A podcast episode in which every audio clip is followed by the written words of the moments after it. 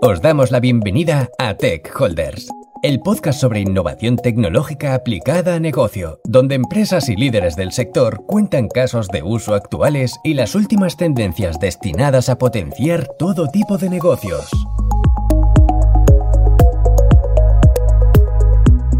Bienvenidos a Tech Holders, soy Alex Hidalgo y hoy vamos a seguir hablando de innovación y de estos programas que nos encantan, en los que podemos conocer un poco más a una de estas empresas españolas y a cómo realizan la innovación. Y en este caso nos vamos a centrar en, en la seguridad, en una empresa especialista en seguridad.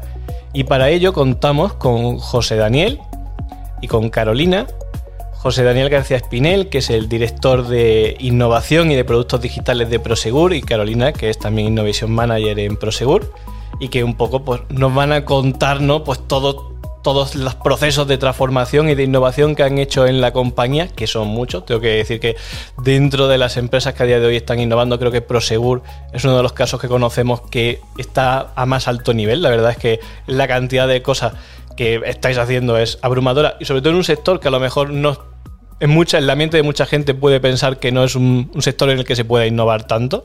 Creo que vamos a, creo que nos enfrentamos a una tertulia en la que vamos a, conocer muchísimo sobre esto. Entonces, para que también la audiencia os conozca un poquito más, si quieres, por ejemplo, José Daniel, si, nos cuentas un poquito sobre ti. Perfecto. Pues nada, muchísimo. Lo primero que muchísimas gracias. Para mí es un, placer estar aquí con, con vosotros hoy. Yo, bueno, por presentarme, mi nombre es José Daniel García Espinel y, bueno, como comentaba, soy el Chief Innovation Officer y el director de desarrollo de productos digitales de, Prosegur. Yo, bueno, por, contar un poco quién soy ¿no? y de dónde vengo, eh, yo soy ingeniero de caminos, canales y puertos, o sea, soy un poquito rara avis en el sector, ¿no? Porque dices tú, bueno, un ingeniero civil, un ingeniero de caminos dedicado a la innovación o a los productos digitales, pues es un poquito extraño, ¿no? O sea, eh, mi carrera al final se centra más en el hierro, en el acero, en la tierra, en ese tipo de cosas, ¿no? Pero bueno, la verdad que yo bueno, empecé mi, trayectoria, mi carrera profesional trabajando en obra y trabajando en negocio. De hecho, bueno, me estuve haciendo obra por toda España y principalmente aquí en Madrid. Bueno, algunos de los tramos de metro que hay aquí en Madrid, fui yo el jefe de obra de, estos tramos de metro. Y bueno, y siempre me encantó la innovación. O sea, yo desde que empecé a trabajar eh, era un apasionado de hacer siempre, de siempre buscar nuevas metodologías, nuevos métodos, formas de hacer todos los procesos de una manera diferente. Y eso fue lo que me llevó, después de estar trabajando ocho años en Dragados, el grupo ACS, eh, trabajando a pie de obra ¿no? y, llevando grandes proyectos de infraestructuras aquí en Madrid, pues me llevó a entrar en el mundo de la innovación. Fue por eso por lo que empecé a trabajar en, Acciona, que es una, empresa también del IBEX, construcción, agua, energía, y empecé trabajando en el Centro Tecnológico de Acciona Infraestructuras como director de implantación e innovación, eh, llevando al negocio pues, todos los desarrollos que se hacían en el centro tecnológico. A partir de ahí pasé a, una, a mi etapa corporativa, donde fui el director de transferencia tecnológica, donde al final nos, nos fijábamos mucho en la propiedad intelectual, llevábamos todos los desarrollos de las distintas unidades de negocio al, al, business, ¿no? al día a día del, del, propio negocio. Y bueno, una de las cosas que más orgulloso estoy de aquella etapa en Acciona fue la creación en el 2017 del Digital Hub. En aquel momento le llamamos el Advanced and Digital Innovation Hub, o sea, sonaba muy rimbombante, ¿no? Pero era un hub de innovación digital donde al final trabajábamos con inteligencia artificial, con IoT, con realidad virtual, realidad aumentada, realidad capturada, robótica. O sea, estuvimos probando los primeros vehículos autónomos de construcción en obra y bueno, pues fue una etapa súper bonita. Y ya viste claro que tu camino seguía por ahí. Ahí lo tenía clarísimo y decidí, y decidí ir pues tope, ¿no? Pues por la senda de la innovación digital. Y fue por eso por lo que en 2019, con el proyecto que tenía Prosegur de transformación digital y de innovación, me lié la manta a la cabeza y digo, oye, pues, pues vamos a, apostar por ello y vamos a llevar este proyecto pues hasta, hasta donde podamos, ¿no? hasta, donde, hasta donde nos lo permitan. Y fue donde creamos el equipo de innovación de Prosegur en el año 2019. Bueno, Carolina entró como manager de innovación abierta, ahora es la manager de, innovación del, equipo y empezamos a trabajar en Prosegur muy intensamente en innovación. ¿no? Pasamos por las distintas fases, empezamos muy centrados en innovación, con proyectos transversales, explorando tecnologías de cómo se podían aplicar en, Prosegur, y luego pasamos a otra fase donde ya nos dimos cuenta de la importancia de escalar, de escalar el producto. Y por eso creamos los dos equipos de desarrollo de producto digital, uno para Prosegur Security, otro para Prosegur Alarmas, que son los que han estado trabajando, como luego contaré, en desarrollar productos que han salido al mercado con tecnologías súper avanzadas, inteligencia artificial, IoT, sistemas electrónicos de seguridad, y que bueno, a día de hoy hay muchísimos clientes de Prosegur que ya las están disfrutando. Muy bien, la verdad súper completo, para mí me ha quedado súper claro. Así que, pues Carolina, ¿qué nos puedes contar de ti? Eh, bueno, yo empecé también un poco alejada del mundo de la innovación, quizás no tanto, no en obra, eh, sí en, en, el mundo de la investigación. Yo comencé haciendo pues diseños de centrales de coproducción de hidrógeno y electricidad, ¿no? Con lo cual era algo muy alejado y sobre todo muy alejado de mercado. Después de varios años dije, esto no lo voy a haber reconstruido en la vida, no sé si alguien se lo llegará a leer, pero, pero me gustaría acercarme un poquito más a ver que lo que trabajo se convierte en realidad. ¿no? Entonces, bueno, estuve eh, también trabajando en gestión de la innovación, en conseguir que, los proyectos de investigación y desarrollo consiguieran una estructura, una financiación en distintos centros tecnológicos y por fin pues eh, di el salto a empresa privada, que es donde realmente ves el, el feeling de la necesidad del cliente, de la necesidad del negocio y, cuando me di cuenta que, había encontrado mi sitio, ¿no? que no era que yo fuera rara, sino que quizás estaba en el sitio equivocado. Así que eh, empecé en empresa privada en Ferrovial Servicios, organizando un poco todo lo que era el área de innovación y sobre todo dando respuesta a las necesidades del negocio. Y, y eso en 2019 pues me crucé con Daniel, me ofreció la fantástica oportunidad de lanzar todo el área de innovación abierta, de, de involucrarme desde el principio en lo que es una una transformación interna para lanzar y promocionar una colaboración externa que realmente acabe, pues como decía, en, un producto y en una realidad y, aquí estamos. Perfecto. Pues ahora ya que os ponemos un poco, ¿no? Cara.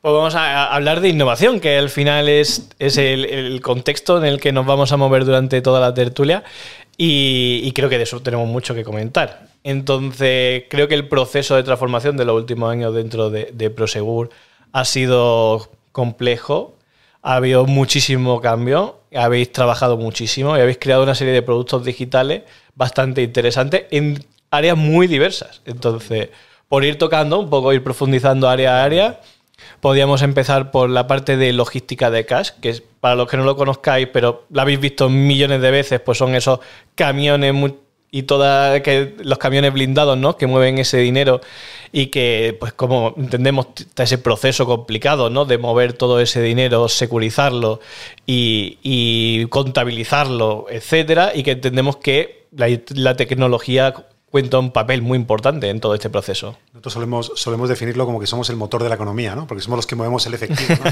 el retail, los bancos y luego nuestros cash centers.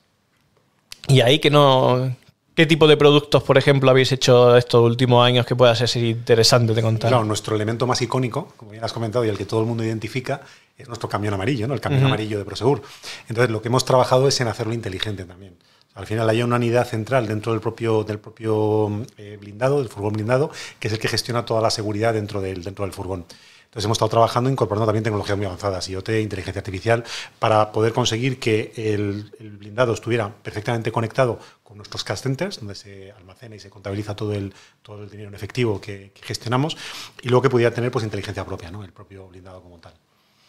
Entiendo que no solo de la logística de dinero, sino también de la defensa del propio vehículo. Totalmente. O sea, al final, bueno, los, los vehículos blindados son, desde el punto de vista tecnológico, muy, muy complejos. O sea, en un vehículo blindado, las puertas, por haceros una idea, no pueden abrir en cualquier sitio. Solo en determinados sitios las puertas del furgón blindado pueden, pueden abrirse. Y todo eso al final se maneja desde un controller, no un smart controller que llamamos nosotros, que es el que gestiona toda la inteligencia del propio vehículo. Y eso entendiendo que, por ejemplo, pues tenemos aquí el caso de España, donde a lo mejor la violencia puede ser eh, más baja que en otros países en los que estáis operando, donde los camiones son auténticos monstruos con, ruedas. Siempre, siempre decimos, y lo decimos mucho en Prosegur, que al final, pues, nuestros, nuestros vigilantes al final son héroes, ¿no? Porque, en, sobre todo en países donde al final hay son, son, complicados, ¿no? O sea, la gestión de ese tipo de, al final estás, estás moviendo dinero, ¿no? Es muy, muy compleja, pues al final nuestros vigilantes, pues al final tienen que, que estar muy protegidos en estos furgones blindados y para eso cuentan con la tecnología. ¿Y algún otro producto que tengáis ahí Iba a volver un poco a lo que comentabais, porque eh, respecto al blindado existen unas normativas que afectan también a los materiales, ¿no? Y esto es un reto de cara a un vehículo sostenible en el que hay que aligerar el blindaje y el vehículo sostenible, el tipo de combustible, a lo mejor si pensamos en un hidrógeno, ¿qué pasa en estos países donde los ataques a un camión blindado pueden ser más agresivos, ¿no? Entonces es realmente todo un reto y se está haciendo investigación incluso en materiales que puedan proteger al, al blindado aligerando su peso y permitiendo que recorra más distancias sin, poner en riesgo. Haciendo piezas especiales, entiendo, para aquellos puntos que a lo mejor no son tan... O sea, que no necesitas que sean de acero, sino intentar aligerar a, base de, cambiar otros componentes. Cambiando incluso el material.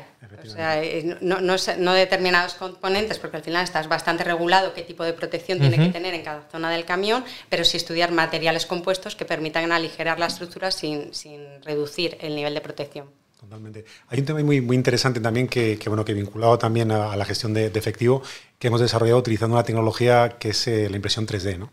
La impresión 3D, bueno, como sabéis, está revolucionando muchos mercados y nosotros hemos encontrado un caso de uso fantástico en, en encontrar piezas de repuesto para muchos de los equipamientos que tenemos en, en, en Prosegur al final, con los equipamientos que donde se, hace toda la gestión de efectivo, pues son equipamientos que llevan muchísimos años, ¿no? O sea, te puedes encontrar. Sí, que no es fácil en muchos casos encontrar el componente. Claro, y encontrar un componente, pues al final no es fácil, no es sencillo, ¿no?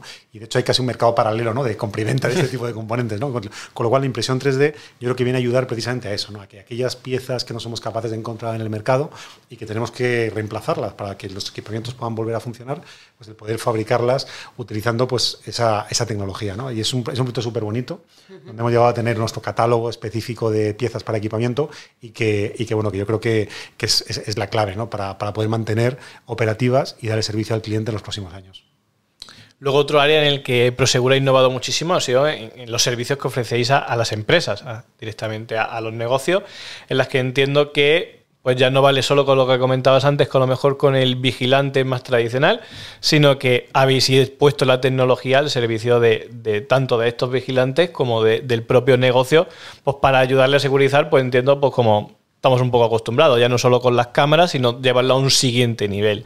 ¿Y ahí qué tipo de cosas habéis eh, realizado de innovación últimamente? No, es, un, es, un, es un muy buen punto, ¿no? muy buen punto porque yo, por, por bueno, porque lo entiendan todo, pues, todas, las personas ¿no? que están escuchando este, este podcast, eh, seguro que muchos de ellos cuando van, por ejemplo, quieren irse de vacaciones, ¿no? que estamos ahora mismo muy cerquita, aún las tenemos en el recuerdo, aunque se van olvidando, pero las tenemos en el recuerdo, y mucha gente va, por ejemplo, a coger un tren a una estación, aquí en Madrid concretamente van a la estación de Atocha, van a poder ver un vigilante de Prosegur.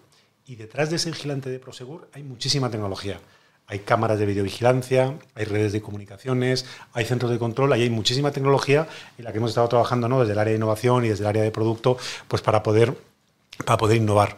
Por poneros un ejemplo de algo que, del cual estamos muy orgullosos, es de una plataforma, nosotros le hemos denominado Gensai, que es una plataforma de inteligencia artificial y de IoT.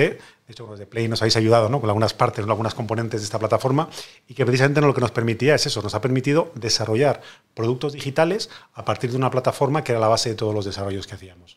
Entonces, bueno, es uno de, de los desarrollos que más orgullosos estamos y que ahora mismo lo estamos utilizando en nuestro día a día. ¿Y, ¿Y, Genzai? ¿Por qué ese nombre? Bueno, normalmente este tipo de plataforma de servicios siempre suele haber muchas anécdotas e historias sí, detrás. Sí, no, no, no, es, buena, es, es, buen punto también porque, porque Gensai, bueno, si, si te cuento la historia de cómo le pusimos el nombre, bueno, la verdad que podríamos hacer un podcast en, paralelo, ¿no? Pero, pero bueno, Gensai al final es la mezcla de dos conceptos, ¿no? O sea, el Gensai, bueno, lo primero decir que Gensai eh, tiene una parte de su nombre que es Gen Z, que es la generación Z, si lo miráis en, Wikipedia veréis que la generación Z son todos aquellos nacidos que ya nacieron con Internet. O sea, ya nacieron en un mundo conectado, ¿no? En un mundo donde convivían con dispositivos, con dispositivos que estaban conectados a una, a una red. Y luego la segunda parte de la palabra, que es AI, es Artificial Intelligence en inglés. ¿no? Con lo cual al final tenemos una sociedad conectada, la base de la Internet of Things, Internet de las Cosas, la inteligencia artificial, que juntas forman la palabra Gensai. Y simplemente para, como anécdota, Gensai es una palabra japonesa que significa presente. O sea, no estamos construyendo la plataforma del futuro, sino la plataforma que a día de hoy da servicio a los negocios de Prosegur. ¿Y qué tipo de servicios genera la plataforma? Pues la verdad que hemos, hemos, desarrollado pues, distintos tipos de productos y servicios asociados a esta plataforma.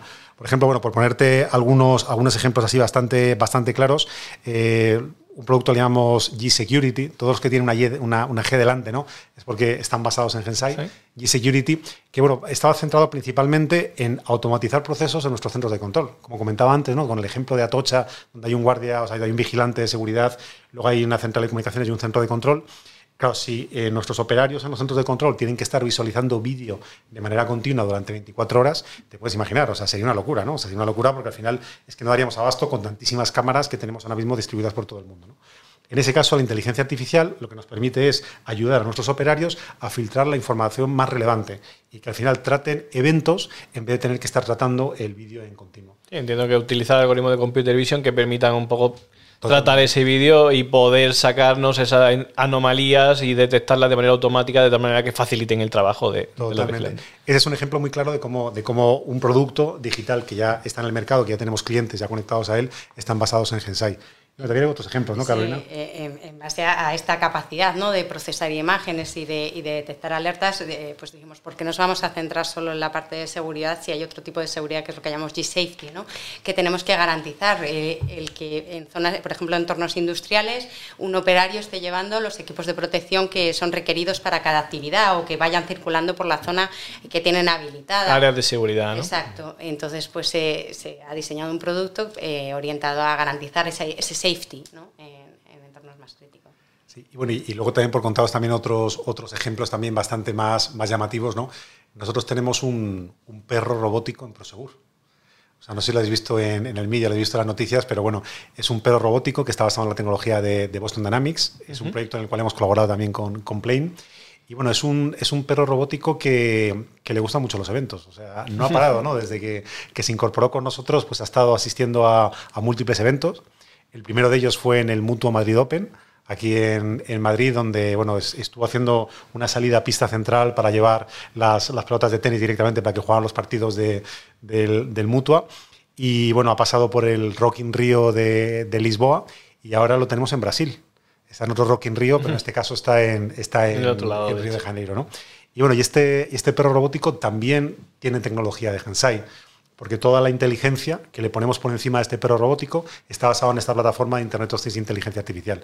Con lo cual, el propio eh, perro robótico es capaz de, de, hacer patrullas, de hacer, de hacer rondas y detectar cuando está pasando algo raro. Por ejemplo, si alguien se ha dejado un objeto abandonado o si, por ejemplo, hay fuego, cualquier tipo de incidencia es capaz de detectarlo y comunicarlo directamente con nuestro centro de control. Sí, está claro que aunque lo hayamos comentado al principio más como una, casi parecía más una herramienta de marketing, pero la realidad es que a la misma vez que puedes realizar esa función, lo bueno que tiene es que su cantidad de cámaras y sensores te permiten tener una reconstrucción del entorno como no puede hacer un humano, poder detectar ese tipo de anomalías como la que acabas de comentar y sobre todo es que al final tiene una visión 360, o sea que aquí no hay solo hacia dónde están mirando, sino poder tener en tiempo real toda esa visión. Totalmente. Y ahí, ahí, al final combinamos al final nuestros clientes, porque tenemos grandes clientes ¿no? en, el mundo, en el mundo de los eventos, y al final combina ¿no? la, espectacularidad que tiene, que tiene Yellow directamente con, el, con la aportación que estamos haciendo al servicio de seguridad que le prestamos a nuestro cliente. ¿no? Con lo cual, yo creo que es un ejemplo muy bueno.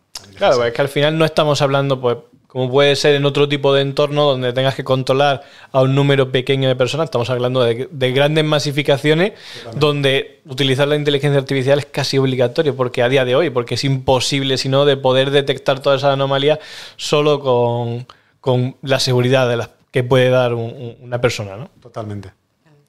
A mí me gustaría hablar también de, de otro proyecto, quizás no, no, no, tan visual y tan, tan espectacular ¿no? como Hielo, pero que sí que ha sido bastante disruptivo dentro de Prosegur porque nos ha abierto eh, uno, unos mercados a los que no, que no son los nuestros habituales. ¿no? Eh, al ser capaces de recopilar toda esa información de los sensores, podemos garantizar que lo que está ocurriendo en casa de nuestro cliente eh, está, es, es habitual, o sea, podemos detectar cualquier alarma. Este producto le llamamos Business Continuity, es decir, somos capaces de monitorizar la actividad habitual de, del cliente. Por ejemplo, eh, en un supermercado, el transporte de el, los yogures que están llegando al para, supermercado. Para asegurar la cadena de frío, Exacto, por ejemplo. A veces es, es, mucho peor que se rompa la cadena de frío antes de que te lo roben, ¿no? que, mm. que la pérdida no es tanta.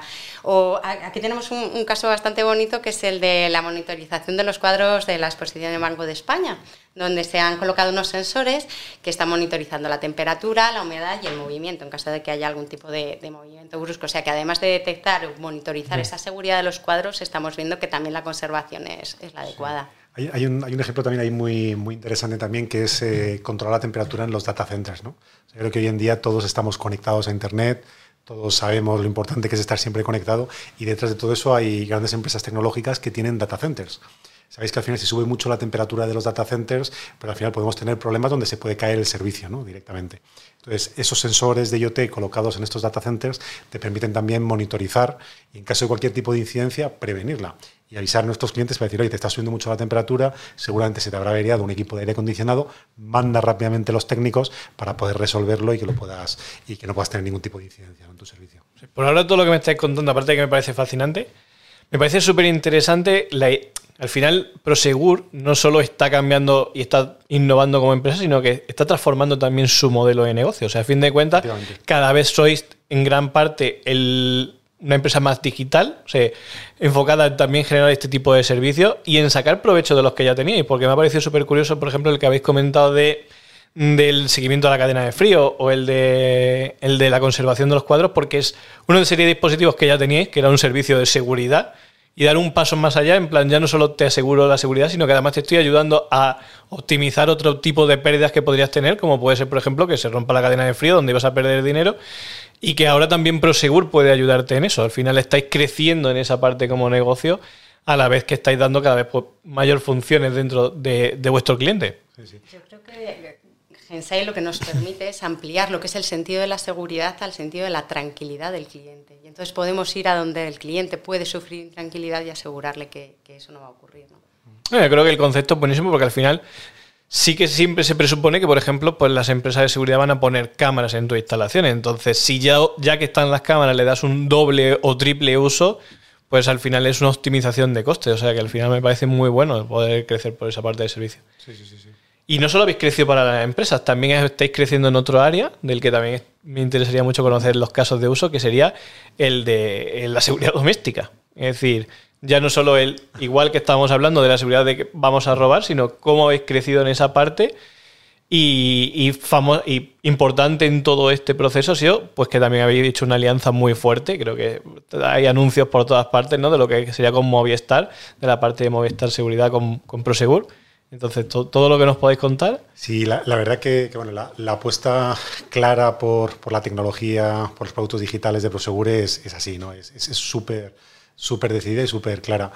la alianza con Microsoft fue uno de los pasos que nos ha permitido desarrollar productos pues, muy, muy interesantes para nuestros clientes.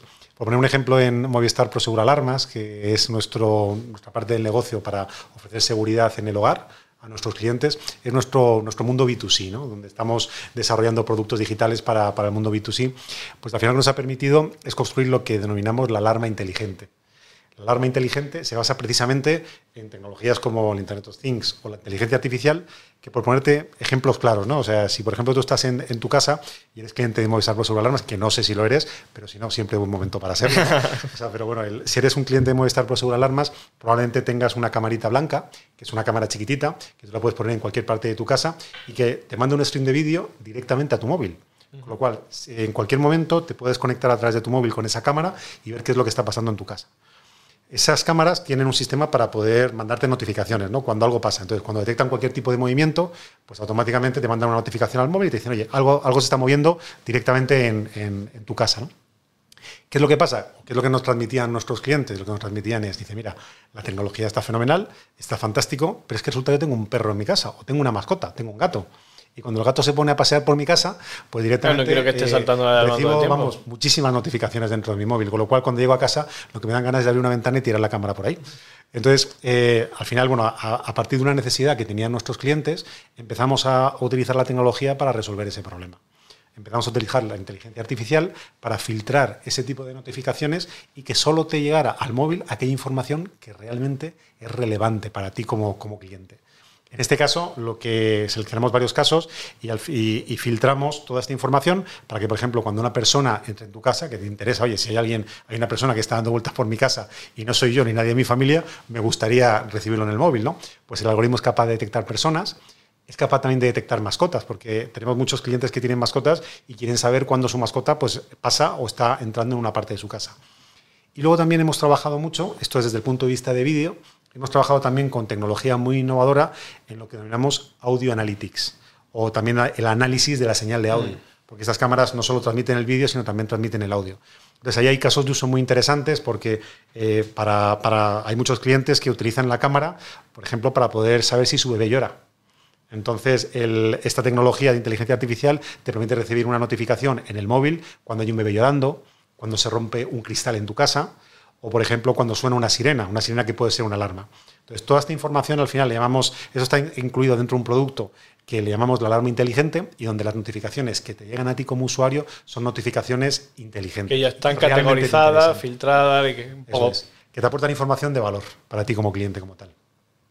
Y detrás de todo esto, una de las cosas que, me suscita también mucha curiosidad es no, la transformación. Estamos hablando de los casos de uso, pero es que por detrás de todo eso, para poder llegar a este punto, también es la transformación interna que habéis hecho en Prosegur para crear todo este equipo que gestione todos estos productos, porque estamos hablando de muchos productos que tendrán roadmap muy diferentes, donde estáis con muchas pruebas de concepto, luchando, etcétera. Y al final ese equipo también hay que crearlo y hay que rodarlo. Y que haya sido todo tan rápido en tan poco tiempo, también creo que es digno de contar. No, totalmente. La verdad que, bueno, yo creo que estamos muy orgullosos, ¿no? Muy orgullosos porque el, el, modelo de innovación de Prosegur empezó en el año 2019 y empezó en el año 2019 creándose desde cero. O sea, habían ciertas partes dentro de la organización donde se empezaba ya a hablar un poquito de innovación, pero realmente la apuesta clara y fuerte de Prosegur por la innovación fue el año 2019, donde empezamos a crear ese equipo que no existía hasta la fecha. O sea, de hecho, bueno, las primeras incorporaciones pues fuimos Carolina, yo, eh, Nera, Iñaki, eh, Robert, Javier, o sea, partes del equipo que, prácticamente porque no existían, ¿no? Y mucho de este talento externo no vino desde fuera y otra parte de ese talento interno no vino desde dentro. Y bueno, empezamos a conformar los equipos, empezamos a conformar los equipos de innovación, eh, más tarde empezamos a conformar también lo que denominamos los, los eh, las áreas especializadas en tecnología, de inteligencia artificial, de IoT, de sistemas electrónicos de seguridad. Y el año pasado fue cuando creamos, hicimos ya el, digamos que la apuesta clara por la escalabilidad de los productos, donde creamos los dos equipos de desarrollo de producto digital, el de alarmas y el de security. Y bueno, pues hemos pasado en, pues, en estos tres años de vida pues de tener un equipo donde habían cero personas a un equipo donde hemos llegado a ser 28 personas dentro del equipo. Que eso en estos tiempos, pues, la verdad que tiene mucho, mucho mérito. A mí, me gustaría eh, destacar que, el modelo que se ha implantado ha sido muy inteligente ¿no? y, muy cohesionado, centrado en las necesidades del cliente. También se montó un equipo de diseño eh, que en el momento cero, minuto cero de, una necesidad, lo, que ha hecho ha sido investigar las necesidades de cada segmento, eh, a entrevistar al cliente, hablar con él, hasta definir realmente cuál era el problema, ni siquiera la solución, el problema. Y ya a partir de ahí empezar a innovar y trazar todo el flujo desde el problema hasta luego la puesta en mercado con todos los pasos que hay intermedios. ¿no? Y eso está eh, confrontado con una estructura organizativa que realmente va dando respuesta y actuando en cada uno de esos pasos. Totalmente. el, de hecho, lo que, lo que ha escrito Carolina es parte del, modelo de innovación y de desarrollo del producto digital. cuando tenemos que hablar del modelo, siempre decimos que este modelo se basa como en, tres pilares. ¿no? El primero, que es justo el que estaba comentando Carolina, que es el de desirability. O sea, tenemos que saber qué es lo que, o sea, cuál es el problema que tiene nuestro cliente y cómo lo podemos resolver gracias a la tecnología, ¿no? al producto que tenemos que crear. Ese es el primer, el primer pilar, que es el desirability. Luego tenemos un segundo pilar, que es el que denominamos el de feasibility, ¿no? el de factibilidad ¿no? en, en español que básicamente consiste en, oye, una vez que tenemos claro cuál es el problema de nuestro cliente y que somos capaces de con tecnología resolverlo, hacer un, desarrollo, un mínimo producto viable con el cual podamos prototipar y probar esta solución directamente a nuestro cliente. No solo con el objetivo de probarla técnicamente, que ahí es donde hay muchas empresas que fallan, ¿no? porque no solo consiste en probarlo técnicamente, sino hay que probar también que nuestro cliente realmente está contento con la solución que le estamos proponiendo, o sea, que cubre su necesidad. Son las dos maneras de poder cubrirlo ¿no? en esta parte de, de feasibility. Y luego tenemos el tercer pilar, que es el que denominamos el de scalability. Y scalability es precisamente, oye, una vez que ya tenemos una necesidad de cliente, hemos hecho un prototipo, hemos validado que está validado, hay que escalarlo. Y eso ya son palabras mayores, ¿no? Ahí es donde están los equipos de desarrollo de producto, donde se ponen los recursos y se dedican a pasar de un prototipo, un prototipo, una prueba de concepto, un piloto, a directamente construir el producto digital que luego al final termina lanzándose al mercado y ya pues desplegándose masivamente en todos nuestros clientes. Creo que son conceptos que al final pues están muy en el día a día, que más o menos casi todas las empresas que, y gente que nos esté escuchando los pueden conocer, pero lo difícil, como siempre, es ejecutarlo. Totalmente. O sea, al final todo el mundo puede tener claro la teoría, la realidad es ver ¿no? cómo, cómo en una empresa como la vuestra ha funcionado, ¿no? Se ha hecho una buena implantación de esta metodología y, está dando resultados. Totalmente. Y además los resultados, bueno, yo al final siempre digo lo mismo, los resultados son los productos que al final terminan llegando al, al mercado. Por ejemplo, el que comentaba antes de la alarma inteligente, yo creo que ahora hay más de 40.000 clientes que están disfrutando de esta alarma inteligente eh, que hemos desarrollado como producto digital en, en Prosegur, ¿no? en innovación. Entonces, bueno, pues yo creo que eso para nosotros es la mayor satisfacción, ¿no? Que nuestros clientes lo usen, que estén contentos y que nos permita a nosotros avanzar al próximo reto, ¿no? A llegar al próximo reto. Yo creo que aquí además, para vosotros el apoyo en, el cloud en general ha sido vital. Pues de hecho, de hecho la, solución que estamos comentando ahora mismo está basada en, en Microsoft Azure. Es una solución basada en cloud 100%. Y bueno, pues al final hay muchísimas tecnologías que también estamos explorando ahora mismo del área de innovación, tecnologías que también tienen que ver con el Edge, pero ahora mismo yo creo que la apuesta por el cloud de Prosegur es clara, ¿no? Es, es muy clara. ahora mismo nosotros necesitamos eh, escalar y flexibilidad. Desplegar rápidamente, llegar a todos nuestros clientes y la solución que tenemos a día de hoy es el cloud. Para poder y que vosotros no solo estáis operando en, España, o sea, tenéis muchos mercados en los que operar y esto al final el cloud os da esa posibilidad. Sí, comentabas antes, por ejemplo, el roadmap de producto, nuestro roadmap de producto que es súper apretado, como te puedes imaginar, pues al final tiene despliegues en distintas geografías, ¿no? Y todo eso al final está súper, súper minimetrado y cronometrado para que según vayamos haciendo cosas, vayamos desplegando en cada país. Eso lo podemos hacer gracias al cloud. Y, creo que, o sea, hemos contado en áreas tanto la parte, pues no, la que tenéis más física, la de para negocios, la doméstica. O sea, pero cuando hacéis todo este software, o sea, hay cosas que son muy difíciles de probar. O sea, yo llevo muchos años dedicándome a la, creación y desarrollo de software. Y no siempre es fácil, ¿no? Cuando has comentado anécdotas, ¿no? De, de, de quiero detectar las mascotas, etcétera y tal. O sea, no siempre es fácil poder llegar a decir tengo una tolerancia muy baja a fallo y estoy detectando perfectamente la identidad. O sea, hay una labor ahí casi más complicada que el propio desarrollo del producto. Totalmente, totalmente. Bueno, de hecho es súper es, súper interesante cuando nos reímos. La verdad que disfrutamos mucho con lo que hacemos, ¿no? O sea, si no disfrutáramos de, con lo que hacemos, pues realmente, como digo yo, nos tenemos que dedicar a otra cosa, ¿no? Y, bueno, el, el, punto que estás, que estás remarcando es clave porque muchas de estas tecnologías se basan en los datos. Y ahora mismo el, problema principal que tienes muchas veces es poder, poder ser capaz de acceder a esos datos, ya no solo, por ejemplo, para desarrollar o para entrenar algoritmos de inteligencia artificial, sino también para testearlos, para probarlos, para ver si realmente funciona. ¿no? Entonces, bueno, por ponerte un ejemplo, cuando hablábamos de la, alarma inteligente y hablábamos de las cámaras que eran capaces de detectar personas, claro, si al final son capaces de detectar personas, pero hay, por ejemplo, alguien que quiere entrar en tu casa a, a robar o quiere hacer cualquier cosa, pues claro, dice, oye, cuanto menos me parezca una persona, mejor porque es que a lo mejor la cámara no me detecta, ¿no?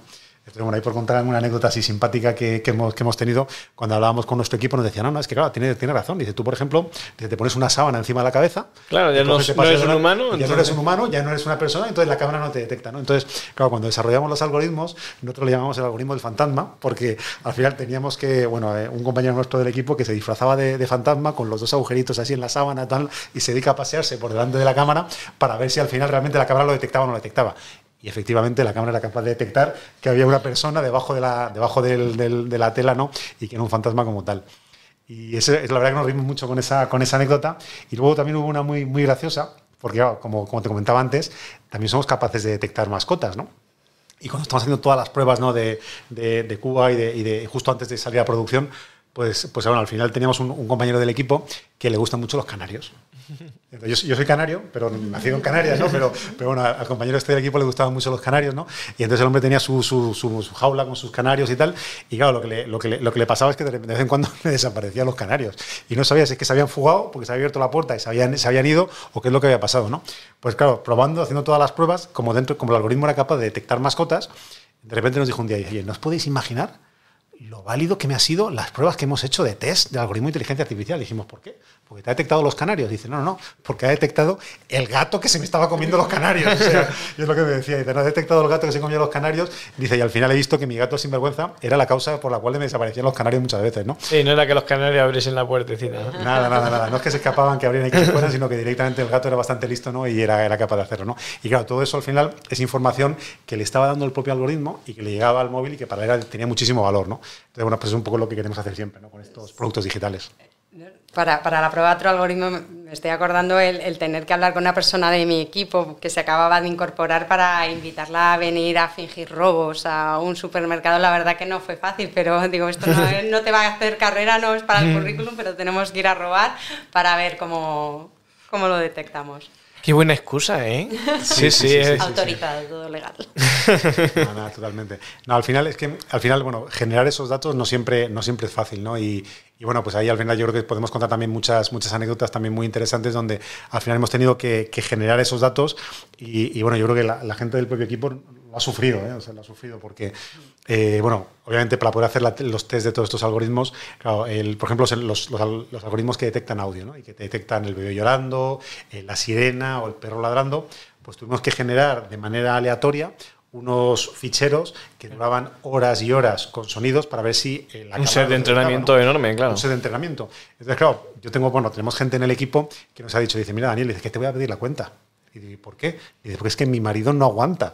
dice, no aguanta, porque claro, tener una sirena cada cinco minutos sonando o un bebé llorando, dices, es que, es que, es que ni siquiera yo, o sea, soy capaz de poder aguantarlo, ¿no? Porque claro, muchas de estas pruebas nosotros las hacíamos en nuestra casa, las hacemos en nuestra casa, ¿no? Sobre todo ahora con el teletrabajo que también ha hecho, imagino, con la pandemia. Hay que destacar el papel de nuestras familias, ¿sí? que nos soportan, ¿no? A los entrenadores y tal, muchas veces, donde este tipo de cosas, pues al final las probamos y, y bueno, la verdad, como lo que decimos, ¿no? Como hacemos las cosas con pasión y nos gusta, pues, pues bueno, al final, pues fenomenal. Y, creo que, bueno, la verdad es que no sé si nos queda algún área más de, de donde estéis innovando. Me suena que por, ciberseguridad y algún tema de procesos que también estéis metiendo, metidos ahora mismo en Faina. Totalmente. O sea, hemos, bueno, hemos repasado un poco las, las, principales áreas de negocio de la compañía, security, alarmas, cash, pero tenemos dos nuevos negocios que, que han empezado hace, hace relativamente menos tiempo, que es Prosegur Avos y luego Cypher, que es la empresa de, de ciberseguridad. Y son también empresas muy tecnológicas. Bueno, ciberseguridad que te voy a claro, totalmente tecnológica. Es tecnología, tecnología pura, ¿no? Y bueno, pues ahí en ciberseguridad pues se, se, han hecho cosas que al final eh, nos ayudan en el día a día. O sea, ¿cuántos de nosotros no recibimos un email de esos de phishing prometiéndote una mina en Uganda que te va a dar no sé cuánto oro o cualquier, cualquier tipo de cosa donde al final te dicen mete tus datos bancarios porque ha habido un problema con la contraseña? Y bueno, pues esta empresa se dedica a hacer desarrollos que nosotros dentro de Prosegur utilizamos. Por ejemplo, algo tan tonto como tener un pequeño botoncito ¿no? al lado del correo electrónico para reportar cuando tengas dudas de, por ejemplo, si un correo electrónico tiene un problema de, phishing, es algo que Cypher ha desarrollado para nosotros y que también está comercializando para otros, para otros clientes. ¿no? Eso dentro del área de ciberseguridad. Y luego dentro del área de, de que Prosegurabos, por explicároslo, es una empresa que se dedica al outsourcing o la subcontratación de procesos normalmente con empresas bancarias, con, bancos o con aseguradoras. O sea, todos aquellos procesos que los bancos o las aseguradoras no quieren, eh, no quieren realizar y quieren que se lo haga un tercero, Prosegurabos se los hace. Y ahí, bueno, pues tenemos algunas áreas súper tecnológicas. Tenemos un área dentro de Avostec que se dedica a, los RPAs, a automatizar y robotizar procesos. Y bueno, que ahora mismo, yo no sé cuántos cientos de procesos se han automatizado ya hasta la fecha, pero cuando hablamos con, con nuestro compañero, ¿no? con Fernando Cisneros, que es el director ¿no? de, este, de este área, la verdad que, que, es brutal. O sea, lo que pueden apoyar y lo que pueden ayudar, en este caso a las, procesas, a, a las empresas a automatizar procesos. Pues súper interesante. La verdad es que ya no, no creo que dentro con que utilicen la palabra seguridad, creo que nos quedan ya muchas áreas ¿no? donde Prosegur pueda crecer. La verdad que no, o sea, la verdad que yo creo que, el, el, espectro de la seguridad creo que lo cubrimos, o sea, como empresa, como una empresa consolidada ¿no? dentro de este sector aquí en España y a nivel internacional.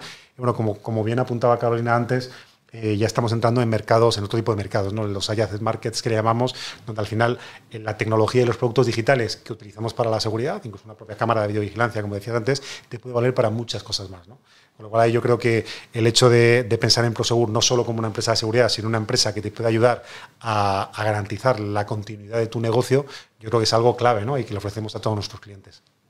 Y como hablamos, me acuerdo, en el podcast que hicimos con Chema Alonso, a día de hoy innovar no, no, es, una, no es cuestionable. O sea, es totalmente necesario. Creo que sois un ejemplo de, de mantener esa innovación y esa tensión, ¿no? Y, me, gustaría saber cómo, se consigue. O sea, cómo, antes has comentado, por ejemplo, cómo estáis organizados, que creo que al final es, es la base ¿no? de, de, ese proceso, esa metodología.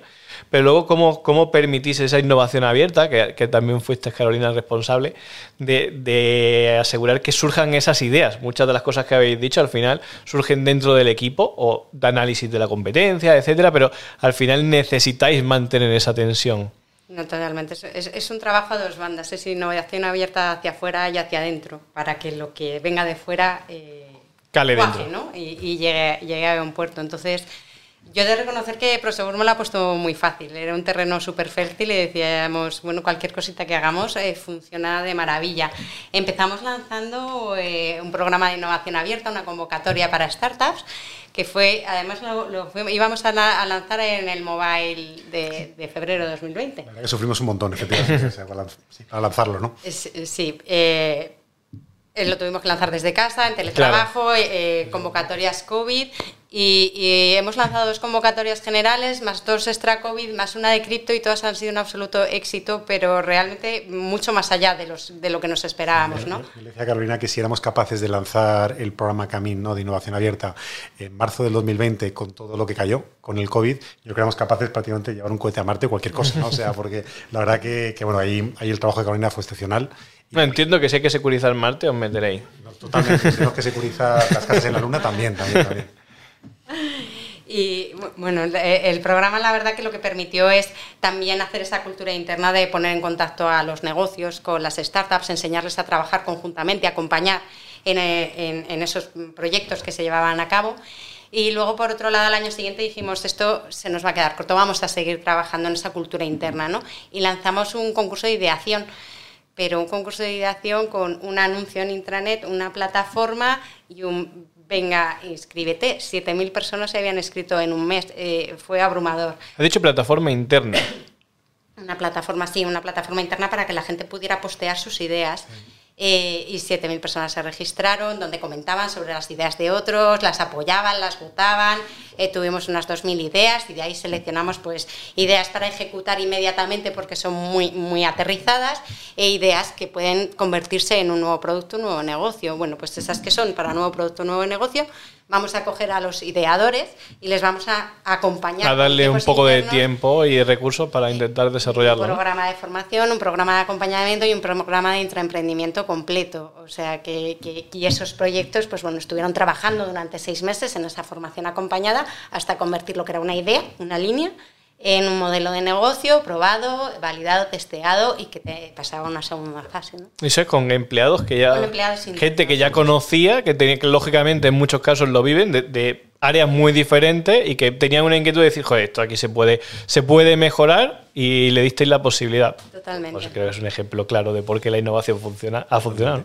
Hay, también otro, otro área dentro de Prosegur que también me gustaría destacarlo porque yo creo que también contribuye mucho ¿no? dentro de la estrategia de innovación abierta de Prosegur, que es Prosegur Tech Ventures. Prosegur Tech Ventures es un VC, o sea, es un, es un VC, es un vehículo de inversión para poder invertir también en startups innovadoras. Y bueno, por ponerte dos ejemplos de startups que, que la verdad que nos han dado muchas alegrías, uno de ellos ha, ha sido Situm, Situm, no sé si lo conocéis, una, una, startup gallega que hace geoposicionamiento indoor. O sea, es capaz de poder decirte ah, dentro de un edificio donde estás, ¿no? Mm. Y la verdad que fue una apuesta ya de hace, de hace varios años y, y, la verdad que ha sido una tecnología que hemos incorporado incluso en nuestros propios productos. O sea, uh -huh. Tenemos dentro de, dentro de Prosegur un, una, un desarrollo, una aplicación propia para gestión de todos los servicios de vigilancia que se llama POPS y que incluye ya las capacidades de geoposicionar a nuestros vigilantes en el interior de un edificio.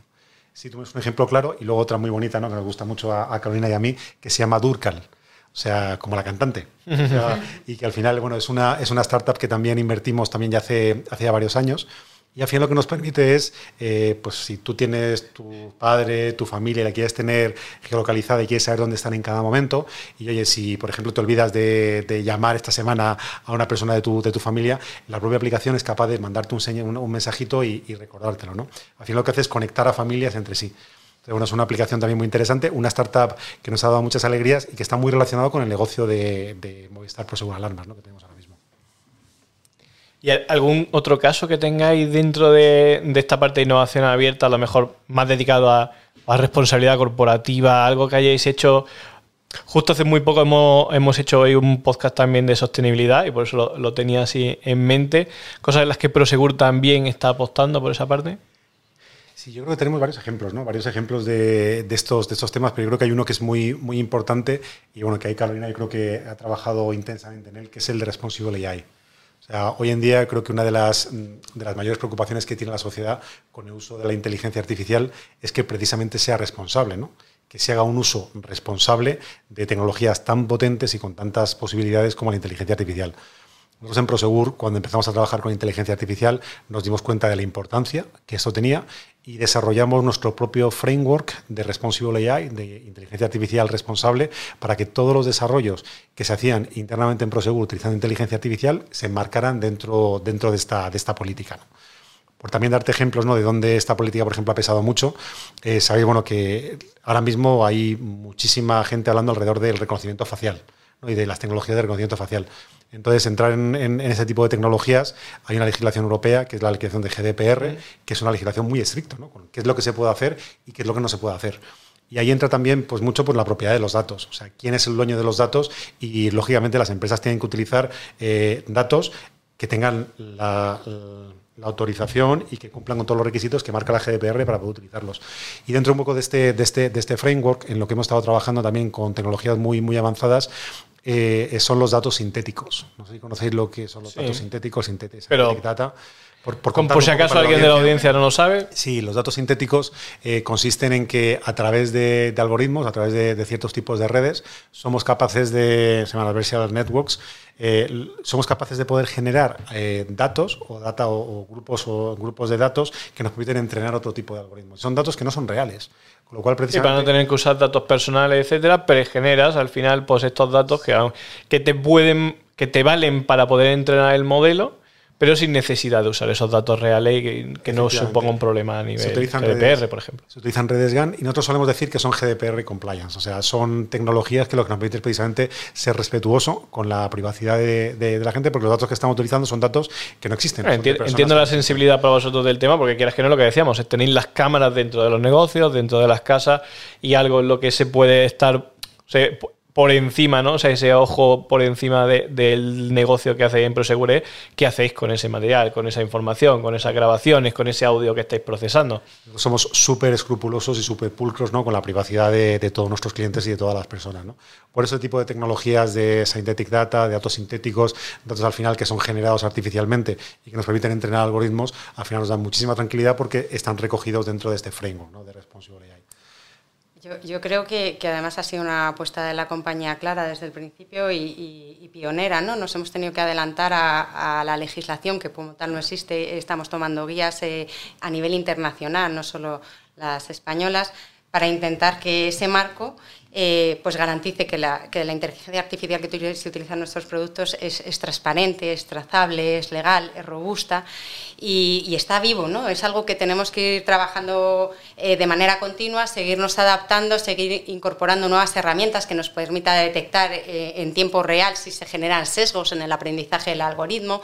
Y, y bueno, pues es un compromiso y un equipo que está multidisciplinar, formado desde, desde el equipo de legal, el equipo de compliance, eh, el equipo de ciberseguridad y el equipo de innovación eh, eh, involucrados día a día y sabemos que eso... es un, es, un, un, tema que, que, no toca solo la innovación, no toca innovación, toca los equipos legales, los equipos de IP, ¿no? de propiedad intelectual. Y bueno, para nosotros al final ha sido un proyecto multidisciplinar, como dice Carolina, y, y casi multicultural, yo diría también, ¿no? porque lógicamente al final pues son distintas partes de la compañía que al final tienen que aportar muchísimo ¿no? dentro de este marco de, IA responsable.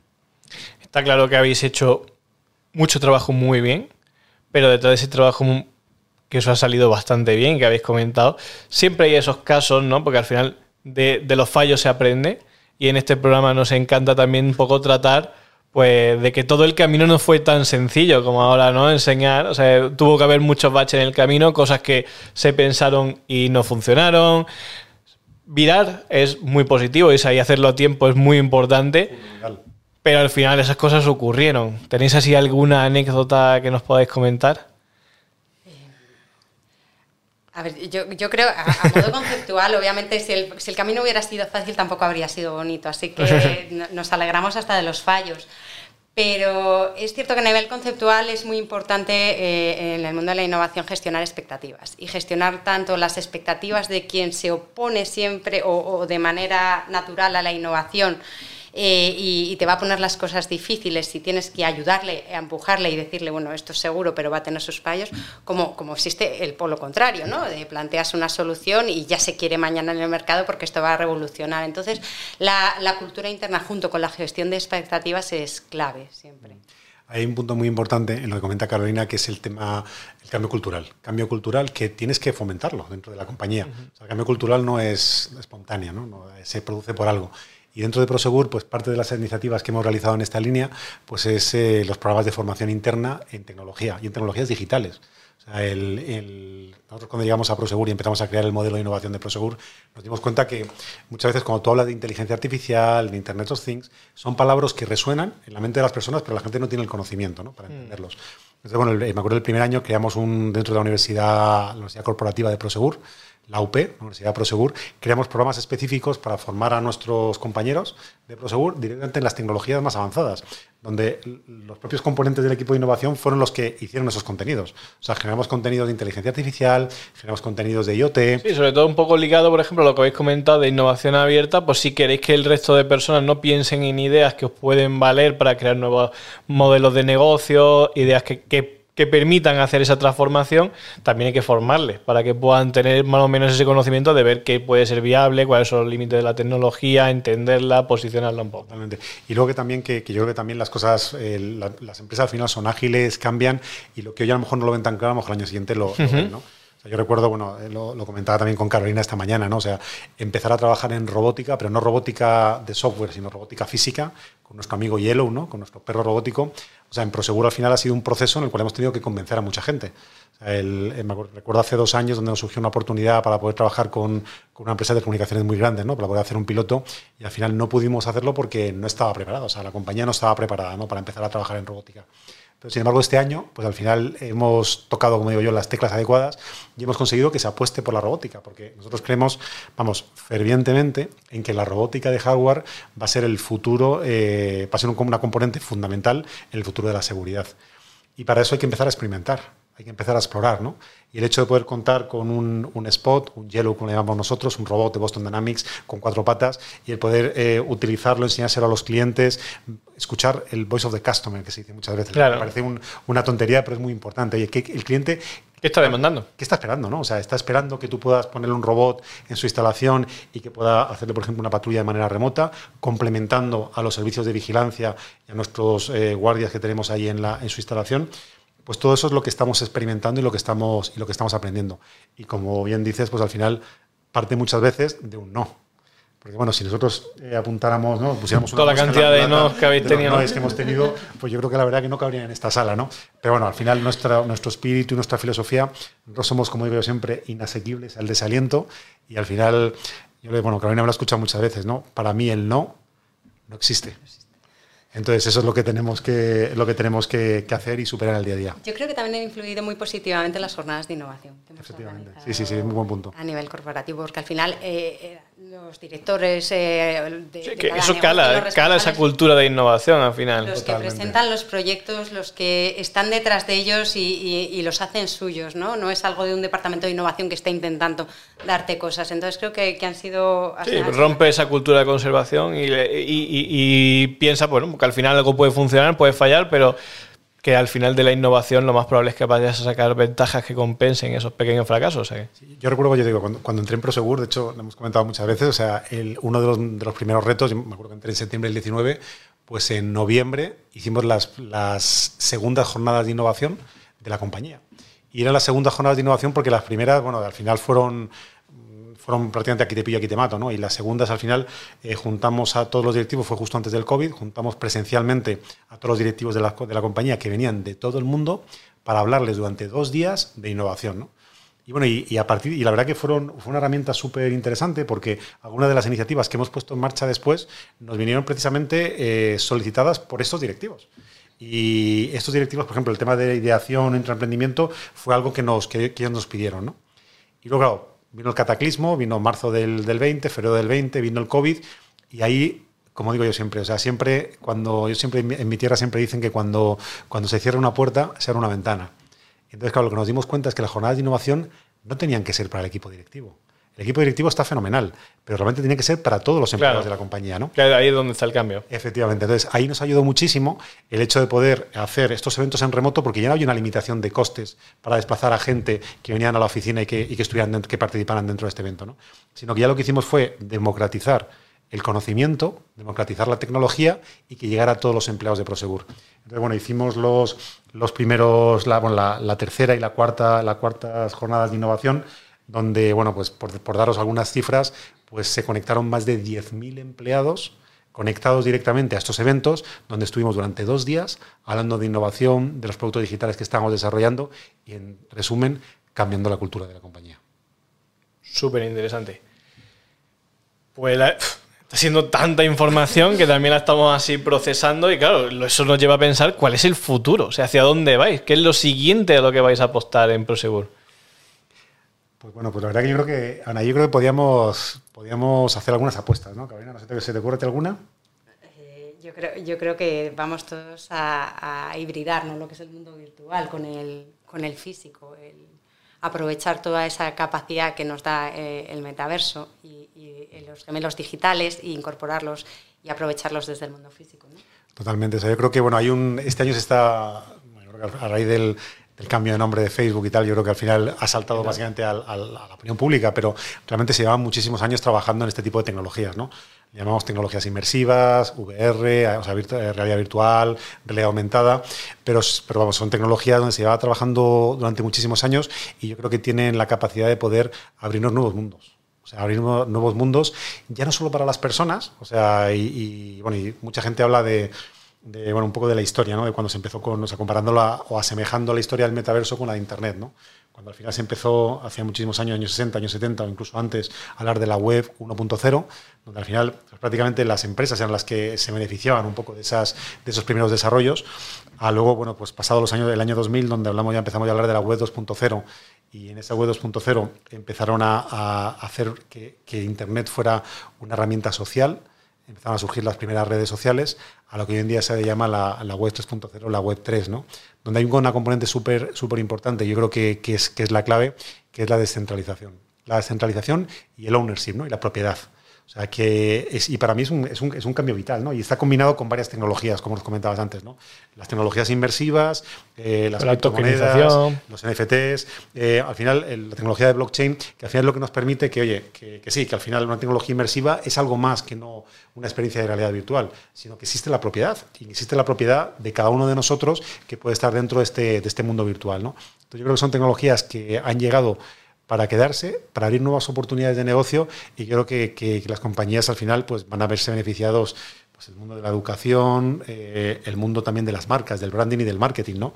Eh, incluso pues el mundo de los eventos que comentábamos antes también, pues cuántos eventos nos están realizando ya dentro de este mundo de este mundo virtual. Yo creo que hay muchísimas oportunidades y yo creo que estas tecnologías nos van a Vamos a ver entonces a, a Prosegur, ¿no? Securizar el metaverso, investigar no. al menos esa línea de salto. Yo, yo, siempre digo que, que ahí bueno, hay una necesidad clara. ¿no? Al momento que existe la propiedad dentro del metaverso, está claro que la seguridad es súper importante. ¿no? Ya incluso hasta con tu propia identidad. O sea, uh -huh. porque bueno, incluso cuando muchas veces suplantan nuestra identidad en el mundo físico, imagínate si eso pasa en el mundo virtual. ¿no? Con lo cual yo creo que ahí hay una gran oportunidad para empresas como Prosegur que apuestan por la ciberseguridad y donde yo creo que este tipo de tecnologías pues, van a ser el futuro de muchos de nuestros negocios. ¿no? Estaba pensando en lo que comentabas de las tecnologías inmersivas que, que en sí mismas van a ser una, creo que están ya revolucionando lo que significa inmersivo. Nos centramos siempre en lo que es la vista y el audio y, bueno, el conseguir integrar otro tipo de sensaciones con sistemas ápticos, ahora el tacto, pero también incluso se van eh, incorporando olores o, o, sabores, ¿no? El conseguir que todo ese mundo de las sensaciones físicas y las virtuales queden interrelacionadas es algo que veremos en, en el medio plazo y también va a ser bastante revolucionario. Sí, porque no solo lo estamos, hay que entenderlo como ese universo totalmente digital, sino que entiendo que también para vosotros es muy importante el traer y mezclar esa realidad, ¿no? esa realidad aumentada en la cual pues, podéis, por ejemplo, pues, tener lo que sería pues, un agente de seguridad, ¿no? con una serie de capacidades digitales, ¿no? ya sea cuando lo pueda tener dentro delante de su propia vista, pues de ver sistemas, ver zonas de seguridad, ver problemas o anomalías, etcétera, ¿no? de una manera mucho más fácil y accesible para la gente. Nosotros solemos, solemos explicar como de la siguiente manera, ¿no? Tenemos un mundo físico en el que todos nos movemos y donde está pues mi casa, está mi oficina, está mi trabajo, está mi coche, está ese es el mundo físico y nosotros ya en Prosegur estamos utilizando herramientas digitales precisamente para poder cubrir y poder proteger ese mundo, ese mundo físico, ¿no? Lo cual, ya de por sí, de manera completamente natural, cuando nosotros desde un centro de control nos conectamos directamente con un screen de vídeo, que es una fuente de datos que viene a videocámara, que está en casa de nuestro cliente, estamos utilizando tecnologías digitales para proteger el mundo físico, ¿no? Uh -huh. Con lo cual, bueno, yo creo que al final eh, está claro que el futuro de Prosegur pues, va, va, a poder, va a poder aportar muchísimo ¿no? en, este, en estos nuevos mundo y estas nuevas tecnologías y nosotros la verdad que creemos claramente que el metaverso es, uno, es una de las vías que hay que explorar. Y para ir concluyendo, si a todas las empresas que nos estén escuchando, o sea, si tuvieran que invertir a día de hoy en, innovación, ¿qué les diríais? Que no lo duden, que no lo duden ni un momento, que una empresa, yo tenía un jefe que decía que lo que no se comunicaba no existía, yo la, digamos que cambiaría un poco ese, ese lema diciendo que la empresa que no, que no innove eh, no va a existir. Y no va a existir en el futuro. Y probablemente ese futuro de no va a existir le llegue mucho antes de lo que ellos se piensan. Yo creo que la innovación tiene que ser el ADN de las compañías, tiene que ser un área que esté eh, trabajando codo con codo con el comité de dirección y con la dirección general de cada una de las compañías y es básica para sobrevivir. Yo creo que a día de hoy no es una opción. ¿Y creéis que el panorama español lo acompaña? Yo creo que al final en España se están haciendo cosas, afortunadamente, que están cambiando mucho el chip de las compañías. ¿no? Bueno, yo llevo trabajando en innovación ahora mismo, pues creo que ya más de 15 años, ¿no? Eh, trabajando muchísimo tiempo. Y bueno, pues yo conocí cuando, cuando, cuando se hablaba del, del RD, ¿no? de la investigación y el desarrollo, y hoy en día las compañías hablan de la, hablan de la innovación. Por ponerte también, contarte otra anécdota también muy simpática, yo me acuerdo cuando empecé acá a trabajar en innovación y, yo les decía a mis antiguos compañeros, yo venía del mundo de la construcción, y les decía, oye, que me voy a trabajar en una empresa en investigación, ¿no? Y me quedaban mirando así y me decían, ¿en investigación? Pero si quiere investigar la policía. Dice, ¿dónde vas a trabajar? ¿no? ¿En qué empresa vas a trabajar? ¿no? Y dice, investiga la policía. Yo le decía, no, mira, es que investigación y desarrollo existe, es, de esta manera. Claro, ¿no? En aquel momento, y te hablo de hace 15 años atrás, hablar de investigación, la gente pensaba que eso, que, que era investigación casi criminal, ¿no? O, de, o, de, o, del otro punto, yo diría casi del CSIC. Totalmente, totalmente, totalmente. Algo de investigación científica. Claro, y hemos pasado de la investigación, el desarrollo, y yo creo que la clave es que ahora mismo estamos en la innovación. La innovación es precisamente lo que está mucho más cercano al mercado, mucho más cercano al cliente, son los productos digitales que estamos construyendo y que estamos creando para nuestros, para nuestros clientes y que al final lo que, le, lo, que lo que hacen es ayudarles en su gestión diaria, o bien con el efectivo, o bien con la seguridad, o bien con la protección del hogar, con todas las necesidades que tienen nuestros clientes. Creo que lo has concluido súper bien.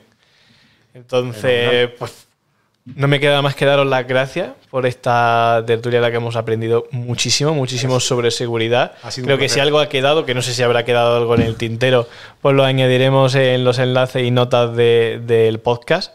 Pero la verdad es que hemos aprendido mucho. O sea, creo que no solo de los diferentes casos de uso que habéis encontrado en Prosegur donde aplicar la innovación, sino también de cómo construirla correctamente. Muy bien. Y ha sido todo un placer teneros aquí. Nada más, oye, darte también muchísimas las gracias por, por, por, darnos la oportunidad de hablar de lo que realmente nos apasiona, ¿no? Que es la innovación, el mundo Creo que eso se ha notado. ¿no? Pues, darte de nuevo muchísimas, muchísimas gracias. Y bueno, yo espero también que todo, todas las, las, personas que están conectadas a este podcast, que nos, que nos van a ver también en YouTube, que, que, bueno, que yo creo que hayan disfrutado, espero que hayan disfrutado también, pues igual que nosotros, de estando aquí y sobre todo compartiendo, porque este mundo va de eso, va de compartir y precisamente yo creo que es lo que estamos haciendo en, este, pues en sí. esta sesión de hoy. Espero que todo el mundo que no haya escuchado le haya encantado igual que a mí el podcast. Y nada, que se suscriban a nuestros canales, a su canal favorito para escuchar el podcast y, y, escuchen los próximos episodios, que seguro que volveremos a contar con vosotros porque me ha encantado la tertulia, creo que a todo el mundo también le habrá encantado y habrá aprendido un montón. Así que ha sido un placer. Muchísimas, Muchísimas gracias. gracias. Un abrazo.